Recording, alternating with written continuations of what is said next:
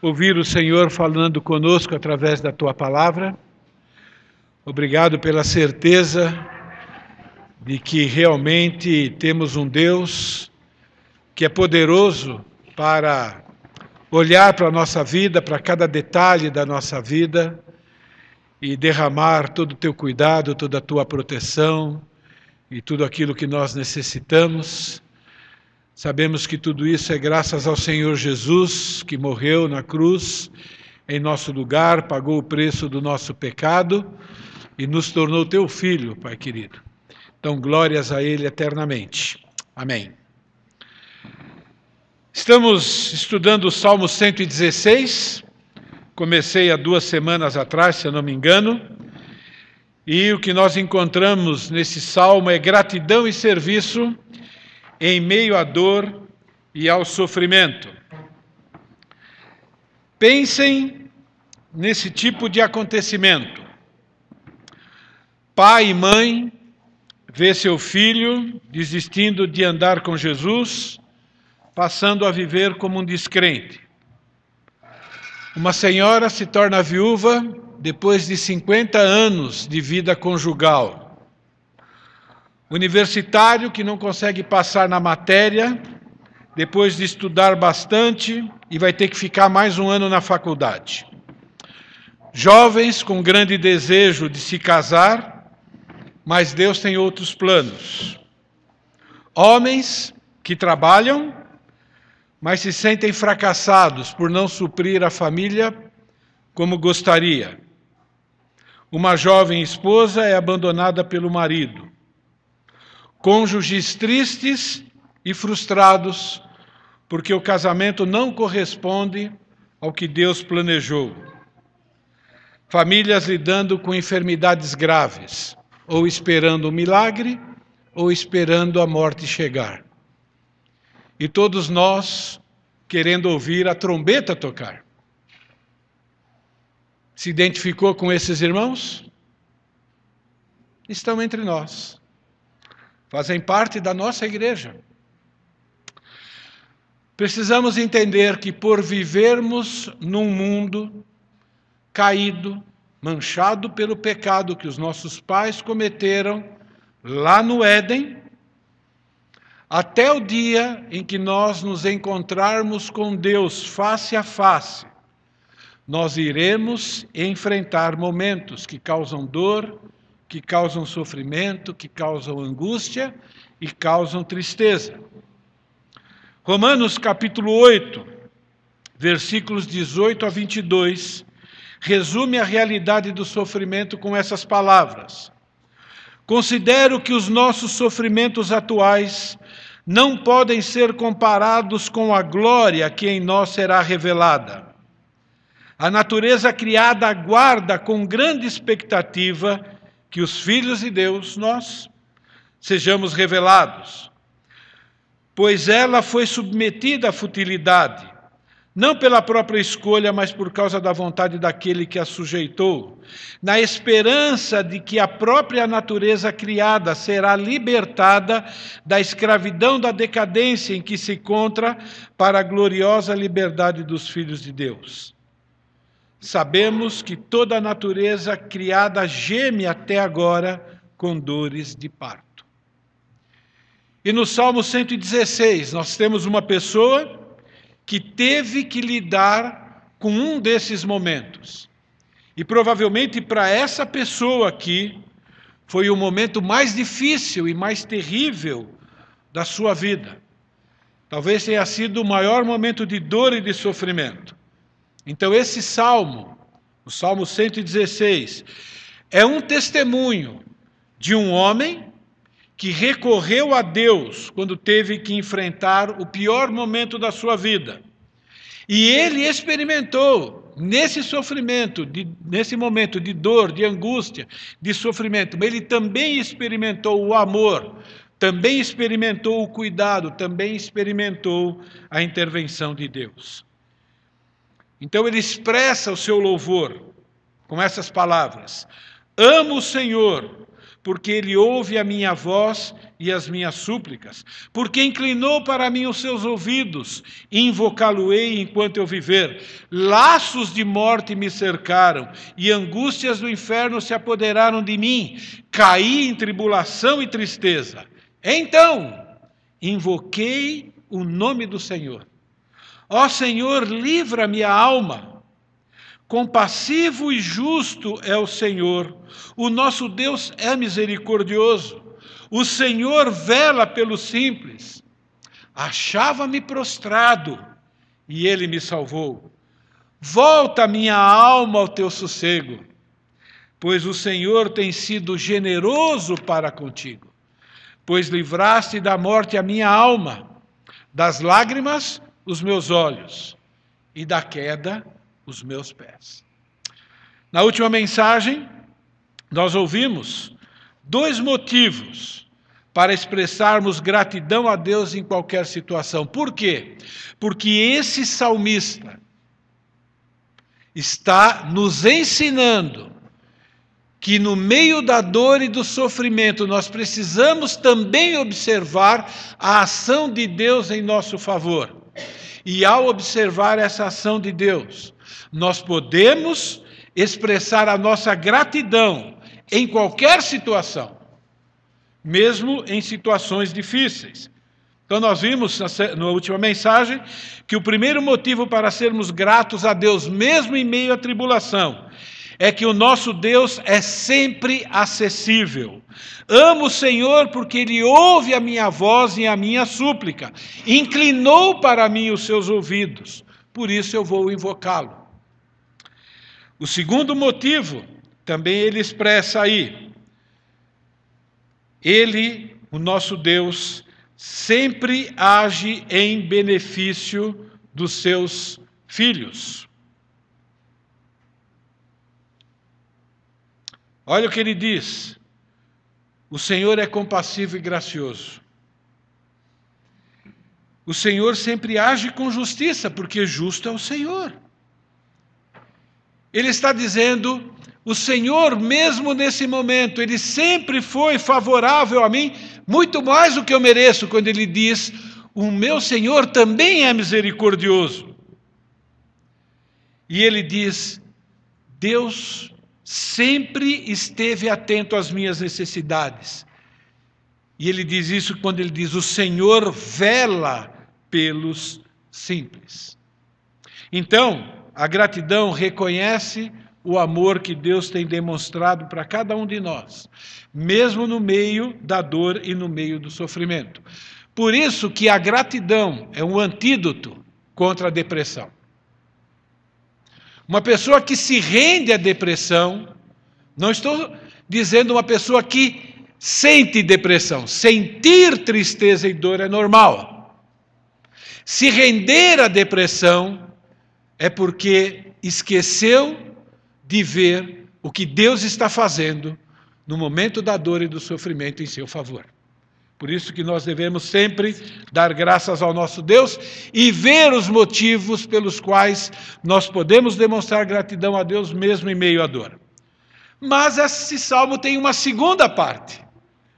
Uma parte que ele começa a mostrar como é que uma pessoa grata demonstra essa gratidão a Deus. Então, como é que nós podemos demonstrar? Então, do versículo 9 em diante, ele passa a nos ensinar na prática como é que demonstramos essa gratidão. Ele diz: Andarei na presença do Senhor, na terra dos viventes. Eu cria, ainda que disse, estive sobremodo aflito. Eu disse na minha perturbação: todo homem é mentiroso. Que darei ao Senhor por todos os seus benefícios para comigo? E ele responde: Tomarei o cálice da salvação, invocarei o nome do Senhor, cumprirei os meus votos ao Senhor na presença de todo o seu povo. Preciosa é aos olhos do Senhor a morte dos seus santos. Senhor, devera sou teu servo, teu servo, filho da tua serva, quebraste as minhas cadeias. Oferecer-te-ei sacrifícios de ações de graças e invocarei o teu nome, Senhor. Cumprirei os meus votos ao Senhor na presença de todo o povo, nos atos da casa do Senhor, no meio de ti, ó Jerusalém. Aleluia. Temos muita coisa aqui.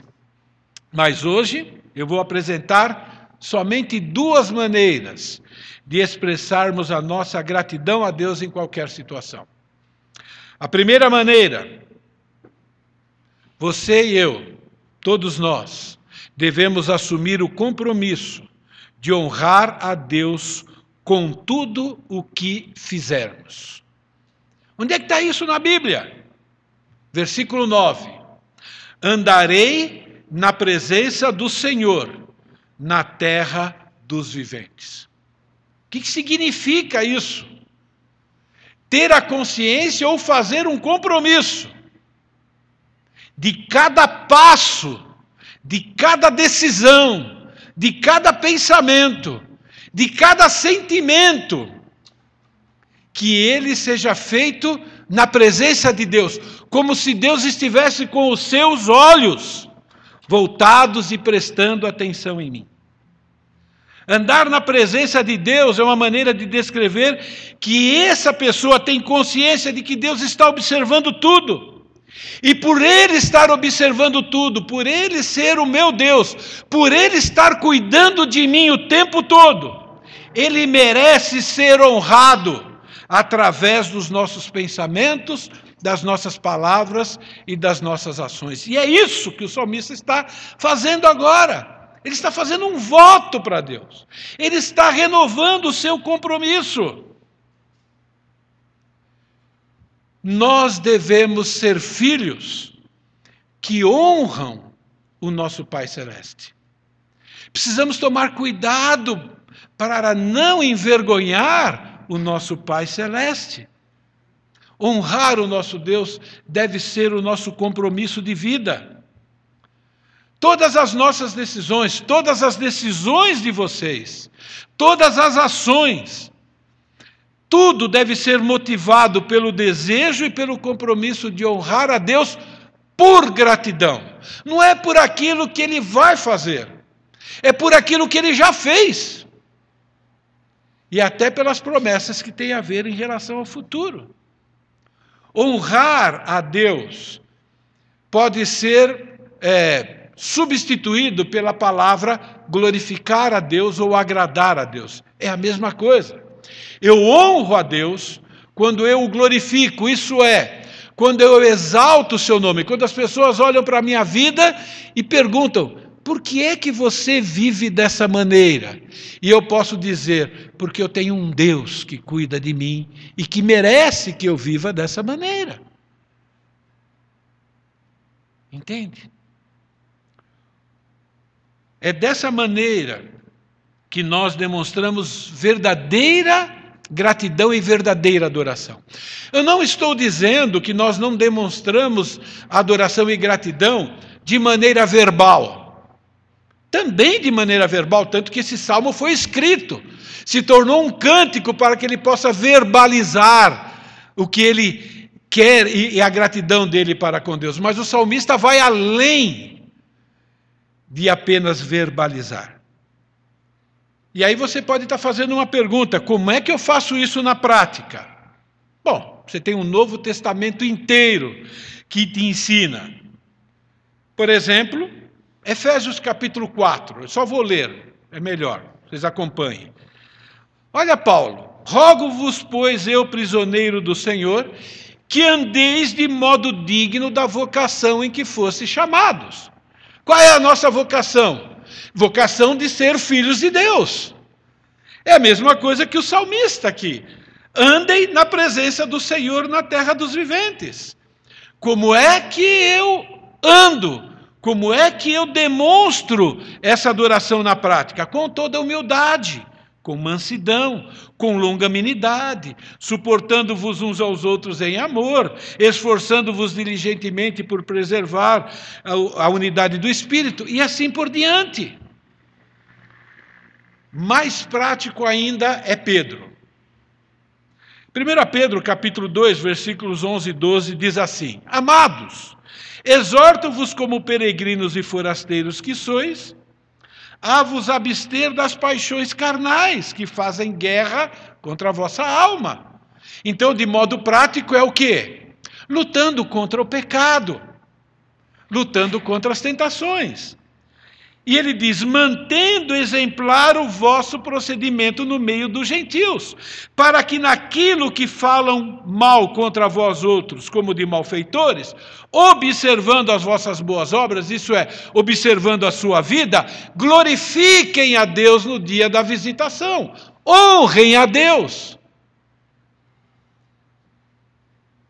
Se ainda isso não é prático o suficiente, Pedro continua de maneira prática. Capítulo 2, versículo 13. Sujeitai-vos a toda instituição humana por causa do Senhor, quer seja o rei como soberano. Entende? Nós demonstramos gratidão a Deus na prática, obedecendo, inclusive governantes como os nossos. E vocês estão entendendo o que eu quero dizer. Mas o termo sujeitai-vos aqui é obedecer com alegria, com contentamento. Aí temos que trabalhar duro no nosso coração, não é verdade? Que mais? Capítulo 3, versículo 1. Tudo tem a ver com isso. Olha o que o salmista diz: Vou andar na tua presença na terra dos viventes. Eu imagino que esse homem seja casado. Imagino que ele oriente como sacerdote do lar também o seu lar. Mulheres, vocês querem demonstrar gratidão a Deus na prática, mesmo nos momentos de sofrimento?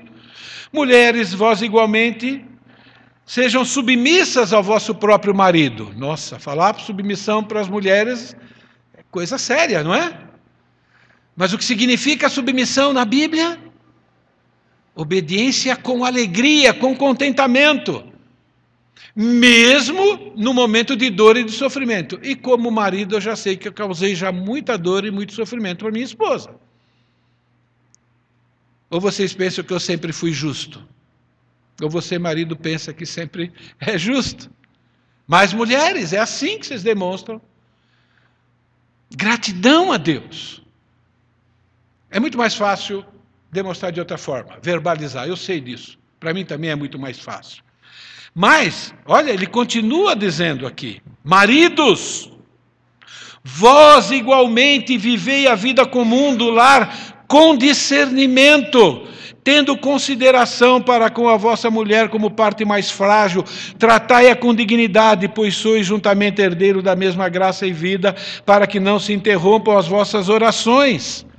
É dessa maneira que nós demonstramos gratidão a Deus, mesmo no meio do sofrimento, sendo marido exemplar sendo esposa exemplar, sendo cidadão exemplar, sendo filhos exemplares.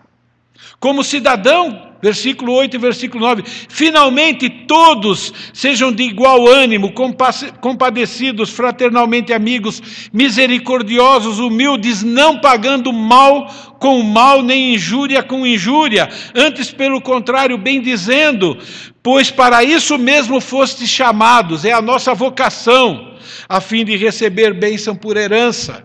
Por isso que nós somos ordenados a amar até o inimigo. É dessa forma que o salmista está dizendo: Eu agora, Senhor, estou reassumindo o compromisso com o Senhor, eu vou andar na tua presença, no meio do povo. Resumindo, Pedro diz que a gente demonstra nossa gratidão a Deus imitando Jesus.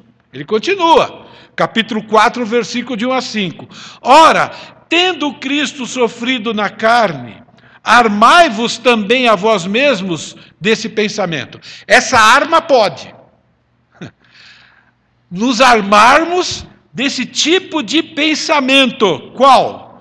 Pois aquele que sofreu na carne deixou o pecado para que, no tempo em que nos resta na carne, não vivais de acordo com as paixões dos homens, mas segundo a vontade de Deus. Porque basta o tempo decorrido para terdes executado a vontade dos gentios, tendo andado em dissoluções, concupiscências. Quer dizer, ele começa a olhar para o nosso passado e diz: olha, isso já ficou para trás. Nós já vivemos dessa maneira antes de conhecer Jesus. Isso é passado.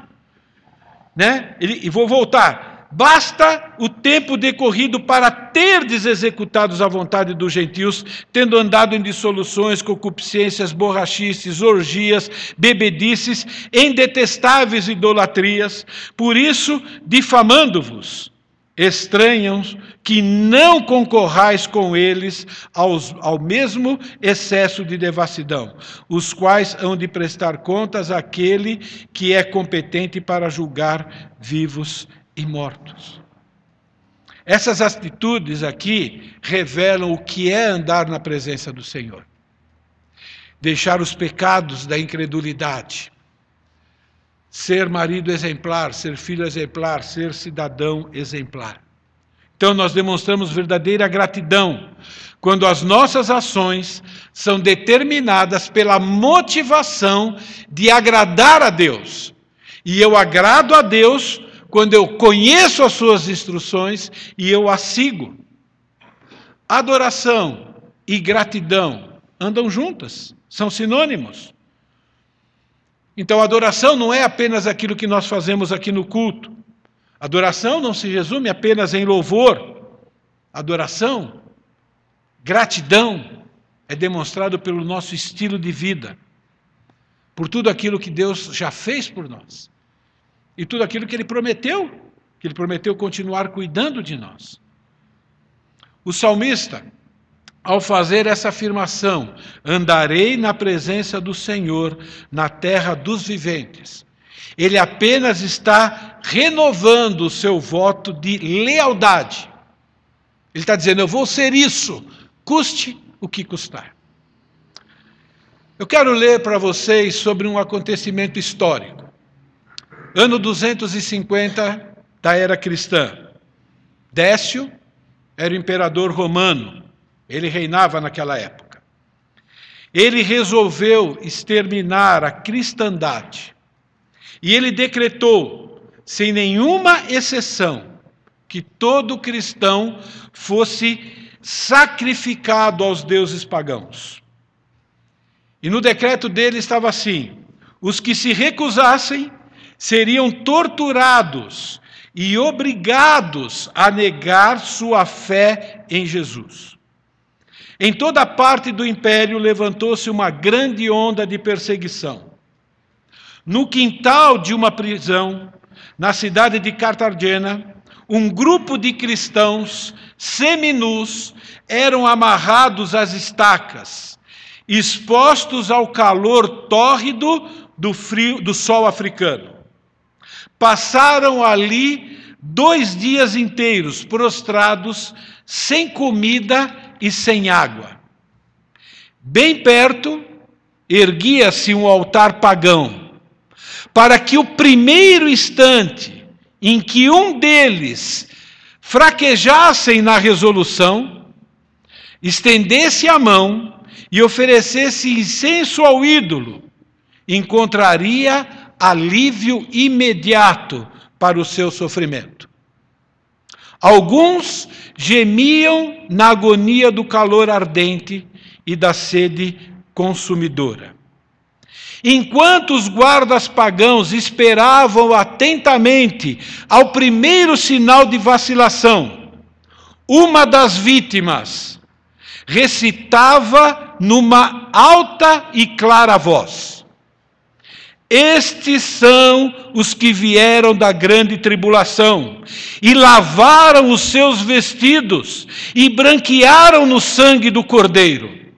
Nunca mais terão fome, Nunca mais terão sede, nem sol, nem calamidade alguma cairá sobre eles, porque o Cordeiro está no meio do trono e os apacentará. Ele servirá de guia para as fontes de águas da viva, água da vida, e Deus limpará dos seus olhos toda lágrima.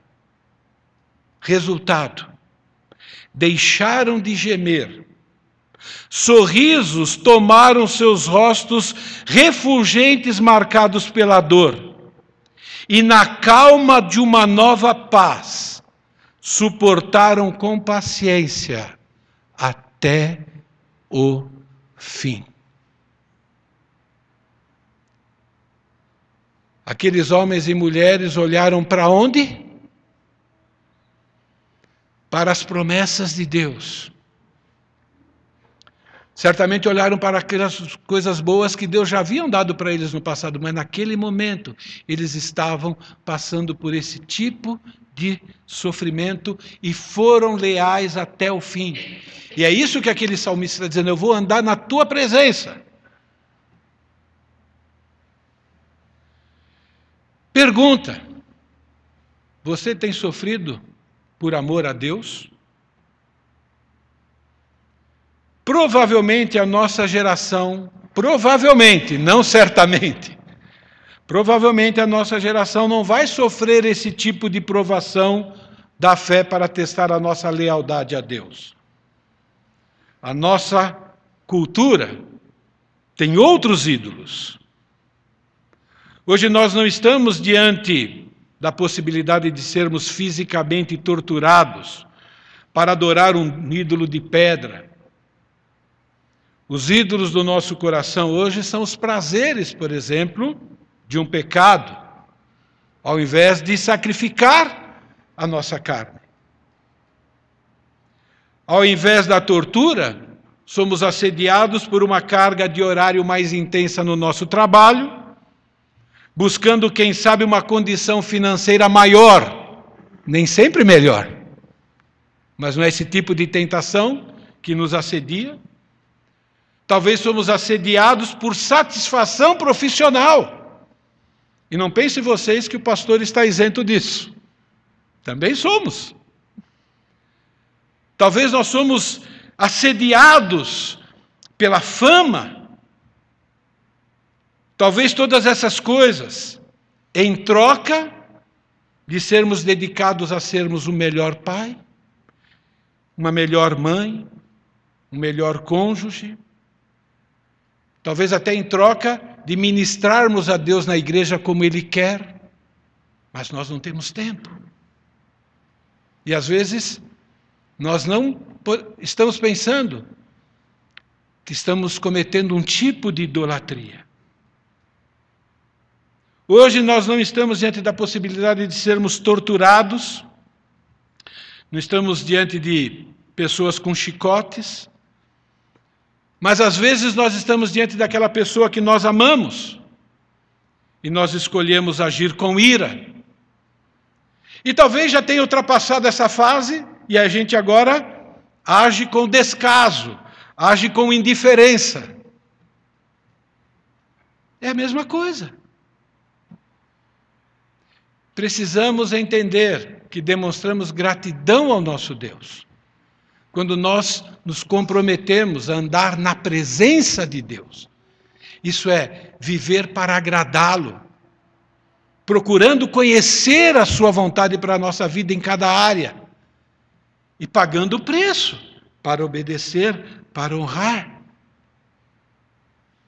Para permanecermos fiéis, nós devemos decidir honrar a Deus. O sofrimento vem, o sofrimento é uma provação e uma tentação, sempre falo isso. E agora nós podemos escolher. Agradecer a Deus mesmo diante do sofrimento, porque ainda assim Ele tem cuidado de nós, mesmo assim Ele tem nos protegido, mesmo assim Ele está nos dando uma oportunidade de crescimento. Ou podemos decepcionar o nosso Deus. A primeira maneira de demonstrarmos gratidão a Deus é assumir o compromisso de honrar a Deus em tudo que nós fizermos. A segunda maneira de demonstrar gratidão a Deus é servi-lo sacrificialmente com todos os recursos que ele tem nos dado. Isso está no Salmo 116? Está sim. Que darei ao Senhor por todos os benefícios para comigo? Vou começar com essa pergunta. É uma pergunta retórica. O salmista aqui está meditando no que Deus tem feito por ele, nos benefícios, e ele está diante de Deus com o coração cheio de gratidão e de alegria. Ele, que, como é que eu posso dar alguma coisa para Deus?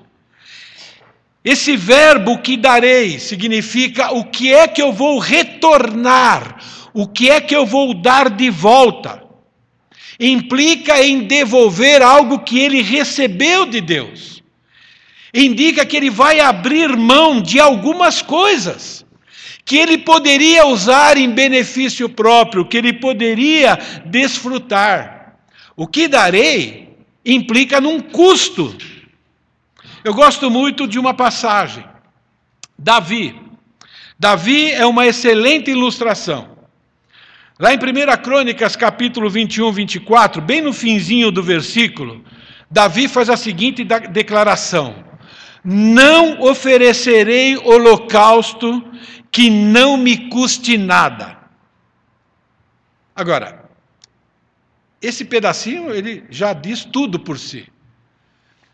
Mas nós precisamos entender o contexto desse texto.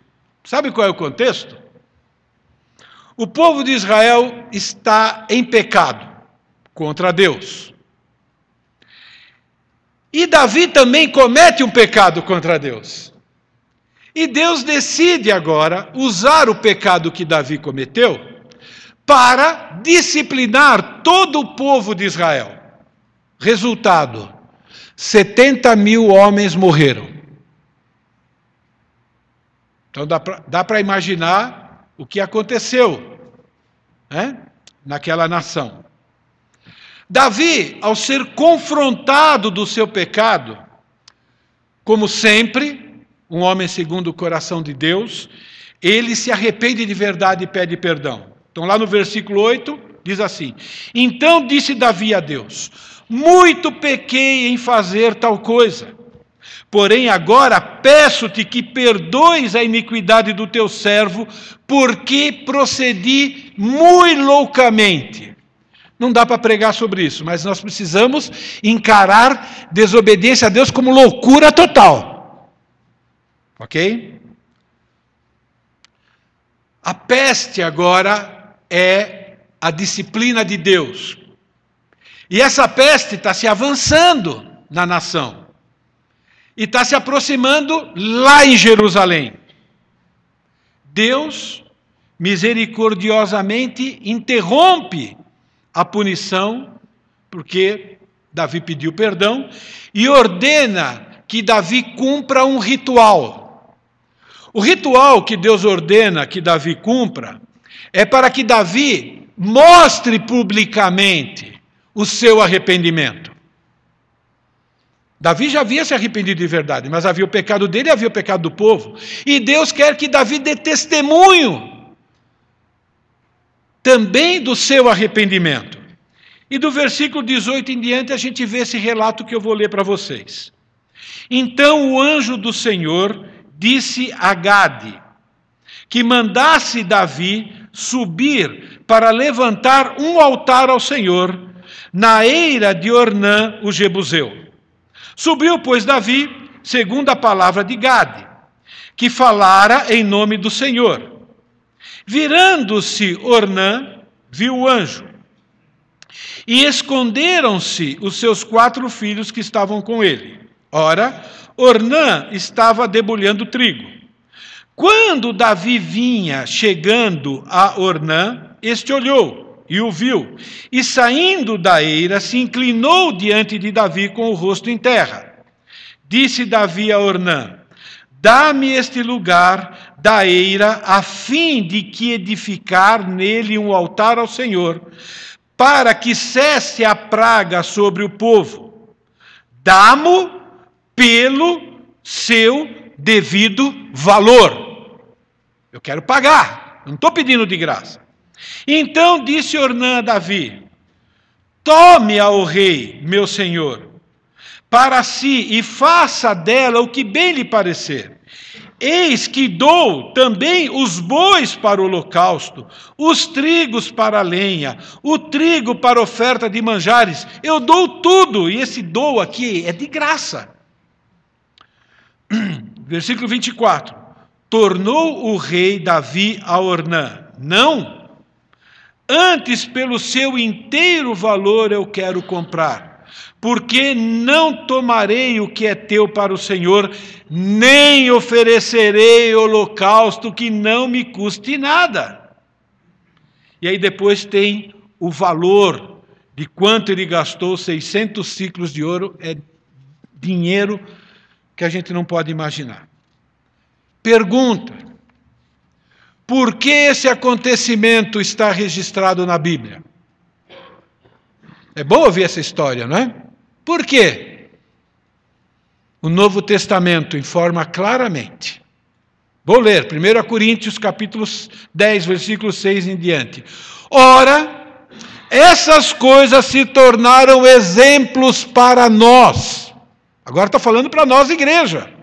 A fim de que não cobiceis coisas más como eles cobiçaram. Quem? Tanto Davi, porque pecou, quanto o povo de Israel.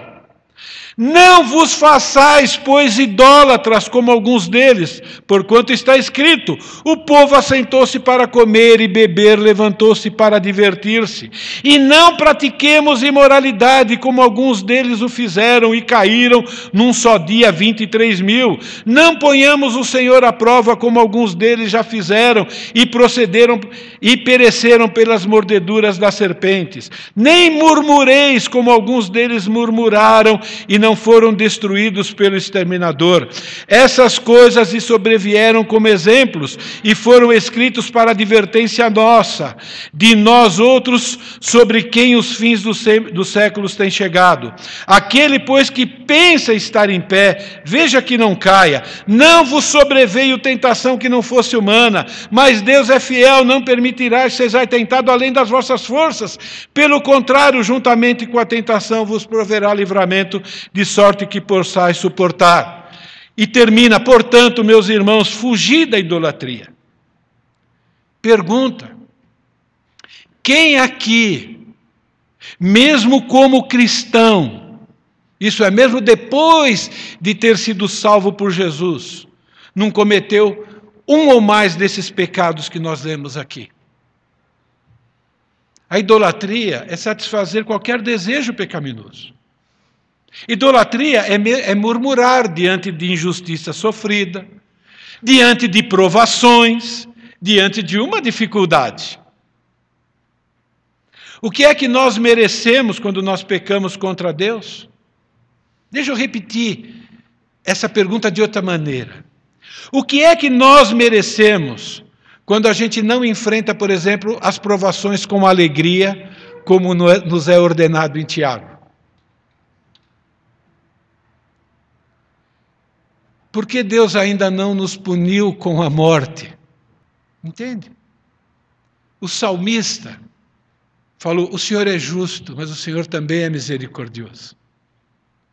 Eu estou nessa aprovação, mas o Senhor também é bondoso comigo. Ele estava buscando motivos para ser alegre, mesmo diante daquela dificuldade, porque ele sabia que Deus é perfeito em tudo aquilo que faz. Como é que nós temos agido e reagido diante de tantos atos bondosos e misericordiosos de Deus para conosco, mesmo naqueles momentos mais difíceis? O salmista começou a meditar nisso e ele fez essa pergunta: Que darei ao Senhor por todos os seus benefícios para comigo? Lá no versículo 17 ele resume: oferecer-te-ei sacrifícios de ações de graças e invocarei o nome do Senhor. Sempre que é possível, A verdadeira gratidão deve ser demonstrado com atos e atos sacrificiais, não apenas declarações verbais. Por isso Davi disse: Eu não vou oferecer algo que não me custe. Agora ele usa aqui o termo oferecer-te-ei sacrifícios de ações de graças. Quando você ouve a palavra sacrifício, você pensa no quê? Bom, é melhor a gente voltar para o Antigo Testamento. Para o Antigo Testamento, quando a pessoa ouvia a palavra sacrifício, ele entendia o quê? Primeira coisa que ele entendia era morte, não é? Sacrificava-se um animal inocente no lugar do culpado. E, dependendo da condição dele, sempre custava muito. O pobre custava uma pomba, que para o pobre, comprar uma pomba não era coisa fácil. E para quem tinha mais dinheiro, um boi, uma ovelha. Uma ovelha que ele podia comer gostosamente com a sua família, podia desfrutar daquilo, e agora ele tinha que sacrificar. Vocês entendem o que o salmista está dizendo aqui? E como isso se aplica a nós? A verdadeira gratidão a Deus por tudo que Ele tem feito por nós é demonstrado quando nós entregamos a Deus parte dos recursos e das bênçãos que Deus nos deu. Por exemplo, aqui na igreja nós reunimos em dons, talentos, tesouro e tempo. Isso é, quando eu participo sacrificialmente dos dons que Deus me deu, dos talentos que Deus me deu, do tesouro que Deus me deu, do tempo que Deus me deu, então eu estou demonstrando gratidão a Deus. Medite diante de Deus como você tem demonstrado a sua gratidão a Ele. Pense um pouquinho. Faça uma reflexão de como você tem renunciado parte dos recursos como sacrifício de ação de graças a Deus. E pergunte para Deus se Deus está se agradando, se realmente tem aquela dose de sacrifício, e o Espírito Santo vai te indicar, não sou eu que vou te dizer essa dose de sacrifício, não compete a mim. Avalie o seu nível de sacrifício por exemplo, pensando como você tem usado o seu tempo, como é que você tem usado o seu tesouro, como é que você tem usado os seus talentos e os seus dons para benefício próprio. E agora você vê o quanto também você tem usado ou renunciado para dar para Deus e para realizar os planos de Deus. Faça essa comparação eu acho que Deus vai te ajudar do mesmo jeito que Ele me ajudou. Doeu um pouquinho para mim.